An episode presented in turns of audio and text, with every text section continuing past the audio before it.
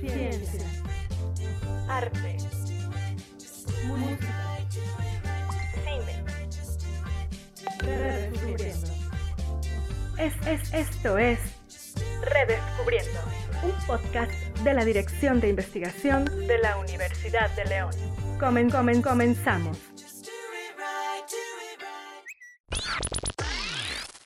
Buen día, titanes o no titanes. Eh, buena noche, buena tarde. Bienvenidos a su podcast universitario favorito, Redescubriendo. Yo soy Fernanda Gasca y como siempre me acompaña... Fernando Zamores, un gusto. ¿Cómo están? Eh, yo, ah, ¿cómo están, verdad? Ellos, Sí. yo- yo no, bueno, tú también. ¿Cómo estás, Fer? ¿Cómo estás? Tú dime. Me emociona, como siempre, mucho el tema del día de hoy, de este episodio. Y para eso tenemos a nuestro profesor y cineasta, Omar Alcalá. Aló, aló, muchas gracias por la invitación. Omar Alcalá es un cineasta egresado de la licenciatura en comunicación de la Universidad de León. Cuenta con una maestría en dirección cinematográfica y guion, otorgada por la EICAR de París. Inició su carrera con su documental Minero Fui en 2014, quedando en tercer lugar en la categoría Identidad y Pertenencia del GIF. También fue seleccionado en 30 festivales nacionales e internacionales. En 2016 fue ganador a Mejor Director de Cortometraje Mexicano en los Premios Latinos de Marbella, España. Ahora tiene su propia casa productora Corvo Studio. Es guionista, director y docente en nuestra casa universitaria. Ha sido partícipe en diferentes proyectos audiovisuales, desde cortometrajes, comerciales, videoclips, series hasta largometrajes. Muchas gracias por venir. Gracias por venir. Qué amable. Y para el día de hoy tenemos el tema de la mujer en el cine. Y pues empezamos de una vez, ¿no? Sí, empezamos de una vez. Venga. Eh, ya mucho se ha hablado en algunas ocasiones y en otros, eh, digamos que en otros programas, en otros contenidos, eh, cuál ha sido el papel de la mujer eh, durante la historia del cine. Y es muy interesante y sería muy interesante conocer desde su perspectiva cuál ha sido el papel fundamental de la mujer en el cine y que nos pudiera contar sobre este papel de la mujer en el cine. Claro, bueno, pues habría que acotar de entrada desde qué perspectiva y desde dónde. Como ya lo habíamos comentado aquí con Fer en clase, de hecho, este, eh, tenemos bueno, el caso de Alice Guy Blaché, este, la primera directora de cine de la historia, y cómo desafortunadamente en un mundo que se ha dedicado a ser escrito por hombres, muchas veces a estas figuras femeninas se les ha opacado, desaparecido o definitivamente simplemente ignorado. Entonces, no podríamos hablar del cine sin, sin las mujeres. Directamente tenemos grandes guionistas, productoras y directoras de cine en diferentes categorías. Por citar, bueno, aquí en este caso primero a Alice Guy, este, a Leni Riefenstadt, este, documentalista alemana, desafortunadamente durante el, el Tercer Reich, pero bueno. Y, por ejemplo, eh, ¿qué podemos decir sobre el reconocimiento de la mujer? Por ejemplo, me ha comentado sobre algunas directoras o, o partícipes del cine, pero actualmente, ¿cuál es el reconocimiento que se le da a estos personajes? Y cómo ve ahora el, el, digamos que, el papel de la mujer desenvolviéndose en el cine actual, en el cine moderno. Ha habido un mayor reconocimiento, eso hay que decirlo. Sin embargo, estamos hablando de que estamos en 2023. Esto debió llegar mucho tiempo atrás, sinceramente. Pero sí ha habido un mayor reconocimiento. Digo, veamos tan solo ahorita en el caso de México. Muchos de los filmes que están ahorita rondando en festivales, ganando premios, son dirigidos por mujeres. Digo, tenemos a Tatiana Hueso, tenemos este, a Michelle que acaba de dirigir Huesera, tenemos a Astrid Rondero, a Fernanda Valadez, este, misma María Novaro, que es la directora actualmente del IMCINE. Entonces, sí ha habido un, un reconocimiento, sin embargo, sigue empezando todavía estos nombres de grandes directores masculinos en mucho de las carteleras, este, sin voltear a ver a estos proyectos o filmes dirigidos por mujeres que son magníficos, o sea, terriblemente bien hechos. ¿Y por qué crees que se deba esta como mm, Digamos que esta diferencia, esta ajá, distancia. esta diferencia, o sea, el hecho de que se le voltee a ver más a los proyectos de los hombres y que se ignoren y se dejen de lado los de las mujeres. Pues mucho tiene que ver por, por lo que comentábamos hace rato, o sea, un mundo que desafortunadamente ha sido dominado por la visión masculina, sin embargo, poco a poco se ha ido abriendo este, esta visión y por eso es importante seguir luchando este, porque se les dé el lugar que deben de tener este, y el reconocimiento que merecen directamente, eh, que es vital realmente. Es que me acuerdo mucho que la primera clase, de hecho, hablamos acerca de Greta Gerwig y sobre Mujercitas, de que no se le dio, eh, pues sí, el reconocimiento que merecía esa película, esa adaptación, simplemente porque creían que, era, que Greta quería imponer ideas, ¿no? Entonces, ¿crees que tenga algo que ver, o sea, el hecho de que se deje de lado el que la, el público o la misma industria diga, ay no, es que esta mujer otra vez quiere hablar sobre cómo se deja de lado precisamente al sexo femenino, o sea, ya, como que ya nos aburrieron estas historias. ¿Crees que tenga algo que ver? Es en parte, sí, definitivamente. Este, mucho de la gente piensa al ver el nombre de una directora, dice, ah, voy a ver otra película leccionadora, una película que responde bajo cierta agenda, bla, bla, bla, bla, bla, bla. Y no está mal. O sea, a fin de cuentas, es una voz que quiere expresar algo que ha estado callado directamente. Digo, tomemos el caso de la ganadora de mejor guion adaptado, este Woman Talking. Este, ellas hablan, con Sarah Poli, que habla efectivamente de esto. Ok. Y, por ejemplo, mm, actualmente, ¿qué películas, aparte de las que mencionas, mexicanas, eh, eh, dirigidas precisamente por mujeres, podrías recomendar actualmente? Recomendar actualmente, se de ahorita, vayan a ver Huesera. Definitivamente vayan a ver Huesera al cine. Este, ya, ya... de noche. Y vean, la de noche, por favor. Sí, claro. ¿Ya la vieron? Yo no, pero... Ah, ok.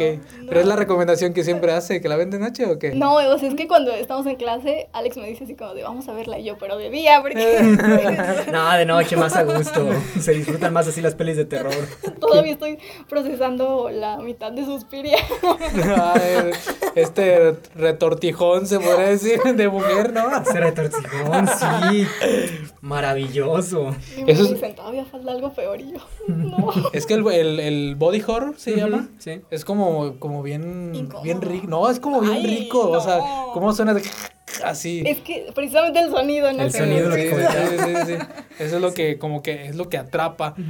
Y en el caso de México, eh, bueno, me comenta que en el IMCINE ya existe una mujer que... Sí, María Novaro es la directora de, de IMCINE desde hace unos años a la fecha. Ella es la encargada pues, de la institución más grande de cine en nuestro país. Bien, y entonces, ¿usted nota que a partir de ello ya se le, empezó, se le empieza a dar un poco más de apoyo a las mujeres cineastas en sí? La realidad es que el IMCINE depende directamente de gobierno, entonces es un instituto bastante complicado que no importa a quién pongas al frente, son muchos detalles y trabas. Entonces, sí, hay que celebrarlo. Mariano Varo es una gran cineasta, este, hay que celebrar que esté al frente de este instituto, pero requiere otro tipo de reformas. Y no me refiero a desaparecer como el señor presidente quiere hacerlo y lo hizo con varios este, fideicomisos. Este, pero la realidad es que responde a otros, este, a otras dependencias gubernamentales y a, otra agenda en este sentido. Mm, comprendo.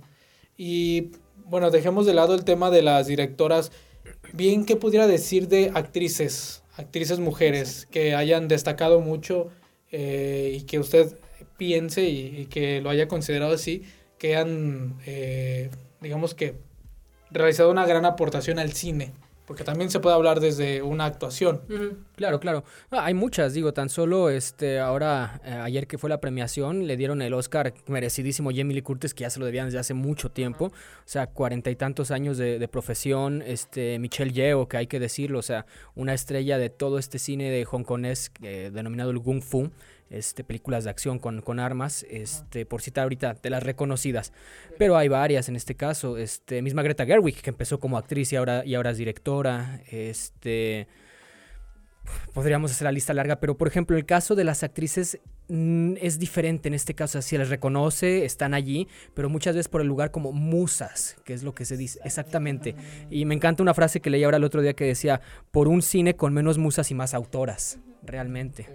Entiendo, es como el, como este todas las artes, que es como, sí, sí te quiero ver aquí, pero tú no te implicas. Solamente sí, te quiero ver aquí, pero no como creadora. Te quiero ver, nada más. Es que tú inspiras mis ideas. tú inspiras mis ideas, efectivamente. Pero me das miedo como artista. es como lo que se estuvo haciendo durante mucho tiempo en el cine mexicano. Bueno, sigo pensando que es que se viene arrastrando todavía. Y como bien dice Fer, en todas las artes, eso de que eh, bueno, por decirlo, ¿no? El cine de ficheras. Que el cine de ficheras era, era muy así, ¿no? Es como de ahí están las mujeres, pero obviamente las mujeres están como sexualizadas. Ajá. como objeto. Y también se viene hablando, bueno, se viene arrastrando eso también desde el año, desde los del cine de oro, se puede decir, que también era, no había como eh, mujeres protagonistas. O sea, sí tenemos mujeres protagonistas, pero responden bajo un papel de acuerdo a un periodo, los años 30, los años 40. Este, no son papeles en los cuales veamos a una mujer de acuerdo al empoderamiento que nosotros quisiéramos al día de hoy. Digo, por ejemplo, tenemos el caso de este, María Félix en, la película Doña Bárbara, basada en el libro igual de Doña Bárbara, que hablamos de una mujer empoderada, pero a través de este, un hecho trágico, una violación, lo cual lo lleva a hacer tal, tal, tal, tal. O sea, sí responden, pero responden dentro de los cánones de este periodo, ¿vale? Siempre tiene que haber como, digamos que tiene que haber una, una causa para que pudieran eh, convertirse, una causa masculina, exactamente, para que pudieran... Eh, convertirse en la mujer empoderada. Sí. Y ahora, hay, que entenderlo, es, sería un error analizar una pieza del pasado con los ojos del presente. Lo malo sería que estuviéramos haciendo películas o escribiendo guiones en los cuales retratemos a una mujer tal cual como se hacía en 1930 o 1940, lo cual es eh, terrible, no debería de ser así. Pero en algunas ocasiones haciendo. En muchas ocasiones se sigue haciendo. Y ahora viene el tema de, del feminismo en el cine.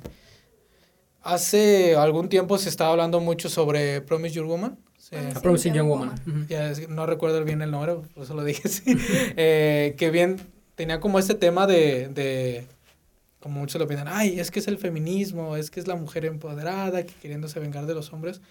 Pero si bien recuerdo el final es como, o sea, te da el golpe, ¿no? O sea, no es como la historia de, la historia de...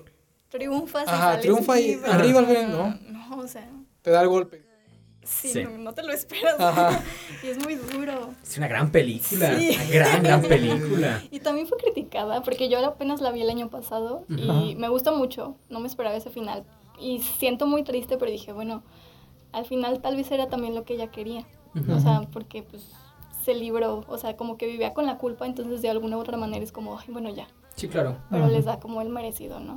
Pero eso también como que molesta, ¿no? O sea, el hecho de que es que la violencia contra los hombres, es que se quejan y esto.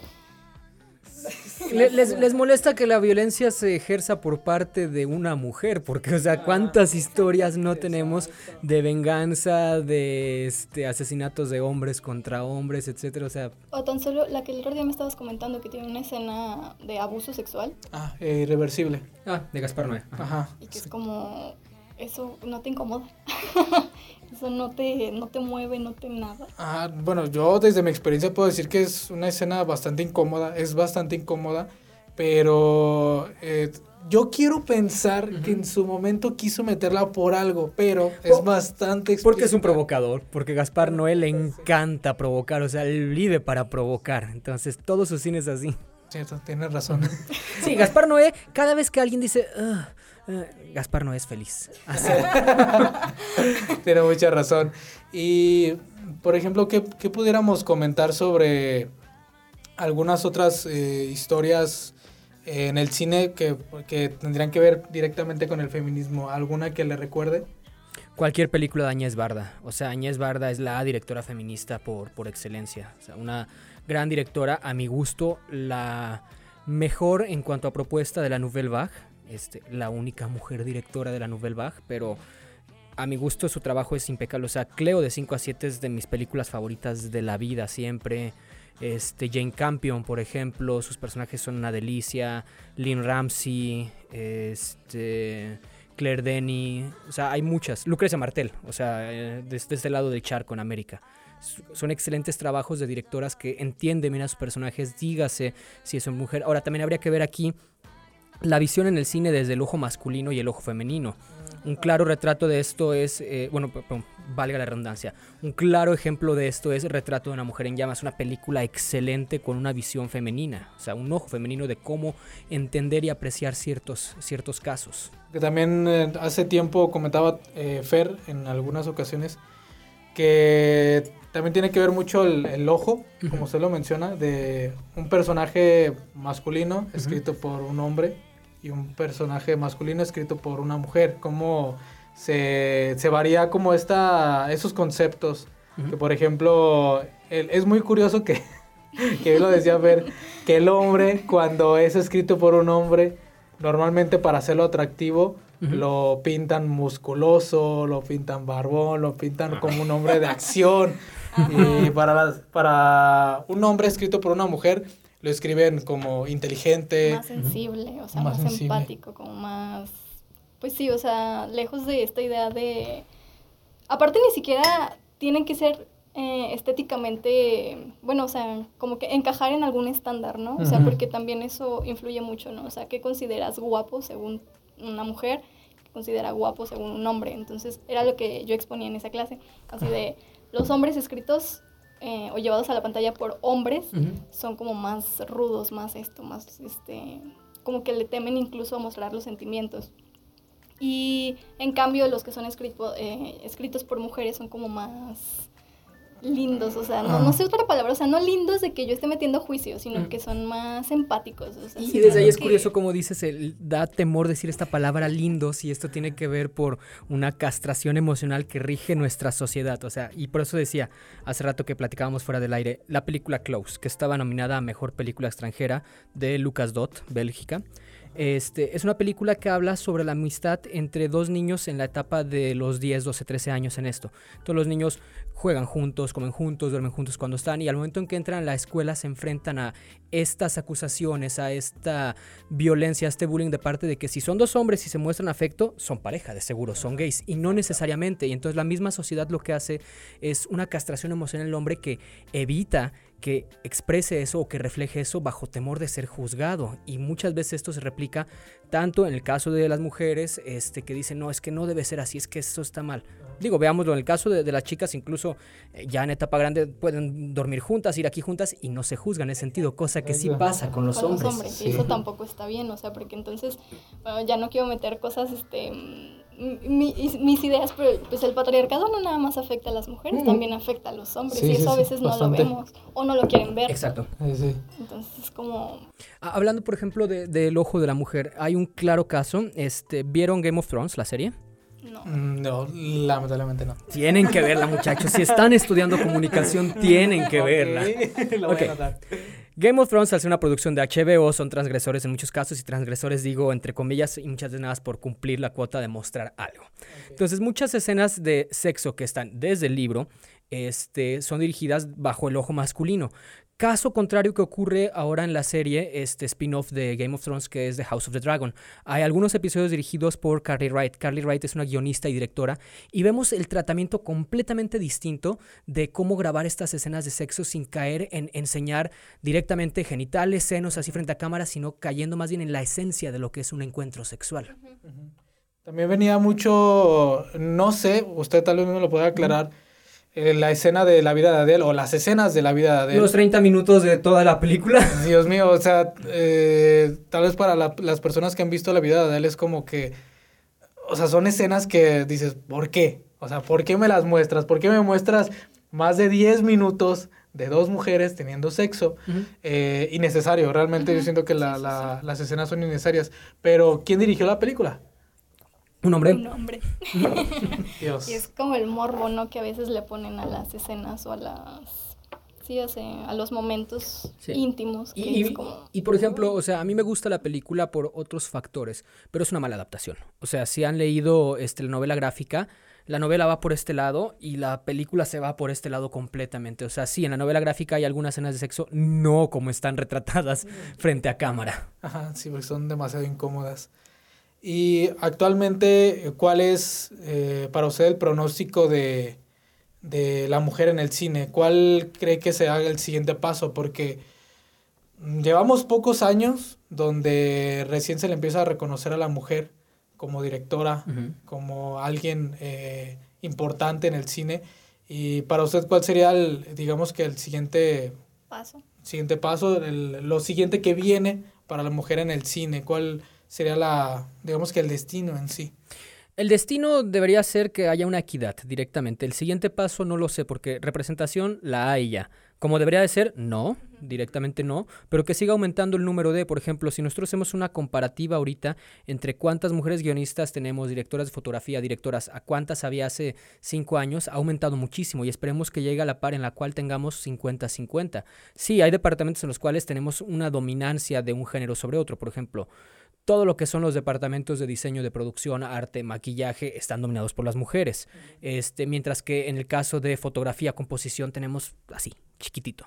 Guión, ahí como que va subiendo poquito a poco. Pero sí, o sea, el siguiente paso sería que vaya aumentando, que vaya aumentando exponencialmente esto hasta que tengamos una paridad. Y es muy curioso cómo incluso pesan los roles de género, ¿no? O sea, lo de arte, lo de maquillaje, peinado, todo esto. Ah, pues son cosas de mujeres, ¿no? Entonces es como, ¿pero por qué? ¿Por qué seguimos cayendo en esto?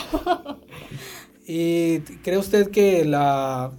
Vaya, ¿qué, ¿qué, otro término puedo usar? La tecnología ha ayudado a que se mejore el, el se mejore o se vaya desarrollando más el papel de la mujer en el cine? Sí, por supuesto. Por ejemplo, o sea, hay que decirlo. O sea, sí hay roles que son complicados de, este, digo, sobre todo en el departamento de foto, todo lo de staff. Sabemos que eh, sí hay una diferencia corporal en cuanto a fuerza y todo esto, que si una mujer puede llegar a tener fuerza, pero para eso requiere entrenamiento, ejercicio, etcétera. Y hay veces en que los, los staff, por ejemplo, es cargar fierro, mover fierro, etcétera, etcétera, etcétera. Y al hacer los equipos ahora más transportables, más pequeñas las cámaras, ya es posible llegar a esto, este, en el cual no necesitas una preparación física como tal, digamos, o tener cierto físico para poder cargar o hacer, que sin embargo no es este, limitante. O sea, tenemos, por ejemplo, el grupo de las Amazonas que son este, gaffers en la Ciudad de México y te ponen y te montan todo un set de luces. Y bueno, me gustaría hacer una, eh, digamos que, una pregunta mmm, un poco más allá de lo que hemos estado llevando. Eh, en México, mmm, aparte de lo que ya habíamos comentado, ¿qué siente que falta? Además de lo que ya hemos estado, uh, o sea, porque hay muchas cuestiones y esto ya también es algo de lo que ya he hablado en las preguntas anteriores, pero puntualizando y usted considerándolo, ¿qué es lo que le falta al cine mexicano respecto a la mujer? Respecto a la mujer, Aquí sí estamos hablando que hay que hacer un cambio de mentalidad directamente porque somos un país altamente machista y todavía el hecho de decir, ay, una mujer, o sea, ¿cuál es el pedo? ¿Cuál es tu problema? Entonces, un cambio de mentalidad, este, apoyos hay, hay muchas directoras de hecho de festivales de cine y muchas productoras, pero aquí el detalle es la mentalidad como sociedad. Entonces, un cambio de mentalidad directamente. Y eso se logra a través de la educación. Entonces nos falta un rato para eso, desafortunadamente. Ratote. Sí, porque es un trasfondo bastante, bueno, viene desde otros, digamos, sí, o sea, otros contextos, ¿no? Influyen uh -huh. más factores que a lo mejor la educación que te pueden brindar en una escuela. Uh -huh. Es también lo que aprendes en casa, ¿no? O sea, y los patrones que sigues claro. cargando y pues, uh -huh. sí está cañón. Pero, por ejemplo, para las mujeres que se pudieran interesar en el cine, tanto sea directora como guionistas, y que nos estén escuchando en este momento, ¿qué podría recomendar? ¿Cuál sería el primer acercamiento? Si hay algún medio por el cual pudieran obtener algún, eh, digamos que algún apoyo, o dónde sería el primer, cuál sería el primer paso para poder iniciar? Depende, depende del área, pero o sea, convocatorias hay muchas, algunas dedicadas exclusivamente a las mujeres. Este, por ejemplo, hay una convocatoria que se llama Rompiendo el techo de cristal, este, que va enfocado a guiones escritos por mujeres o cuyos personajes sean este, mujeres. Pero yo como recomendación diría, busquen a sus instituciones u organismos culturales cercanos para preguntar sobre alguna beca, apoyo cinematográfico o gente afín que vaya haciendo cine en sus localidades o cercanías y que vayan poco a poco preguntándose e involucrándose. Esto se aprende haciéndolo definitivamente. Pero si necesitas, este, por ejemplo, una película cuesta dinero, esta es la realidad. Entonces, eso de los que dicen, ay, no, es que mi película me costó cinco pesos. Sí, le metiste cinco pesos líquidos. Tu tiempo, el tiempo de la gente, esto, lo otro, o sea, las películas cuestan.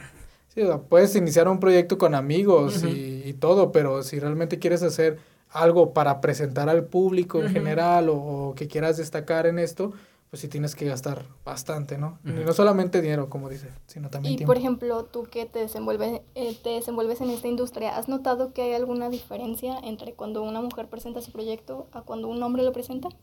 Al menos donde yo he presentado no he visto una discriminación por género directamente, pero repito, en donde yo he estado. Sí he sabido de casos de este productores o otra gente involucrada que dicen, ay no, otro proyecto de mujer, pero repito, he escuchado, yo no he estado en esos, pero de que existe, existe desafortunadamente, es una mentalidad, un mal que existe en este país.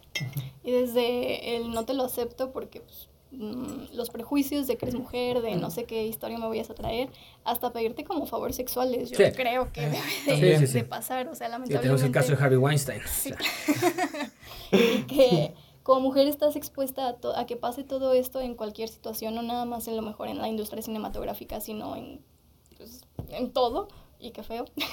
Sí. Pero pues hay posibilidades, ¿no? O sea, hay una manera de que si tú tienes un buen proyecto, una buena idea, lo lleves a cabo. Sí, porque, bueno, eh, también retomando lo que comentaba Fer, pues también está el caso de Me Too, ¿no? Donde también se vieron involucrados, eh, digamos, hasta cineastas, ¿no? Cineastas que bien aprovecharon su posición para poder, eh, pues, digamos que atacar, acosar a las mujeres. Y pues es- sería muy interesante conocer cuál es el, el, digamos que el proceso que se le va a dar a, a todo este trato.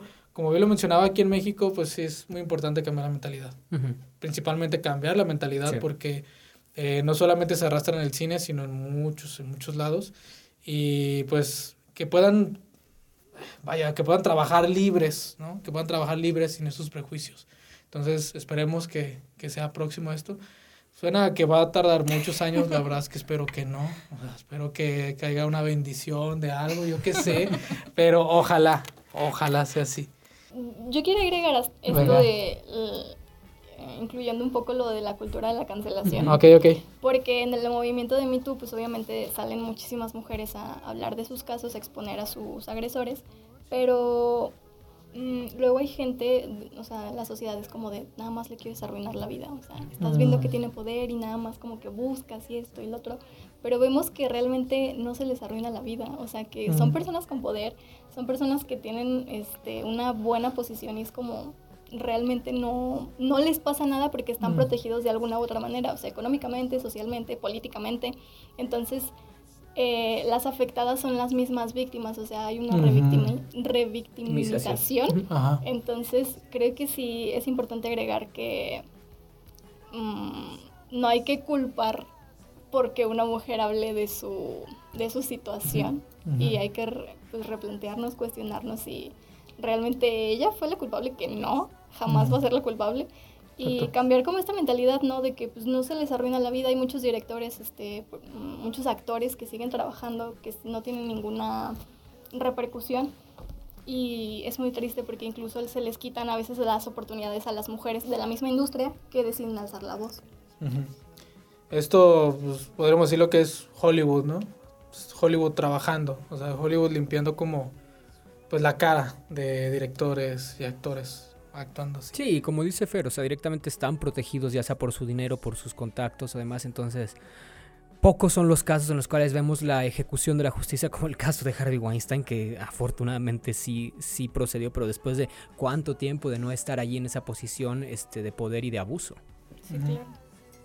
Pues bueno, entonces, ¿quisieras agregar algo más? Solo a- eh, agregar que pues también se le dé la visibilidad a las, a las artistas, no nada más directoras, sino pues, productoras, eh, actrices, guionistas, todo, todo este equipo y que pues no, no se rinda.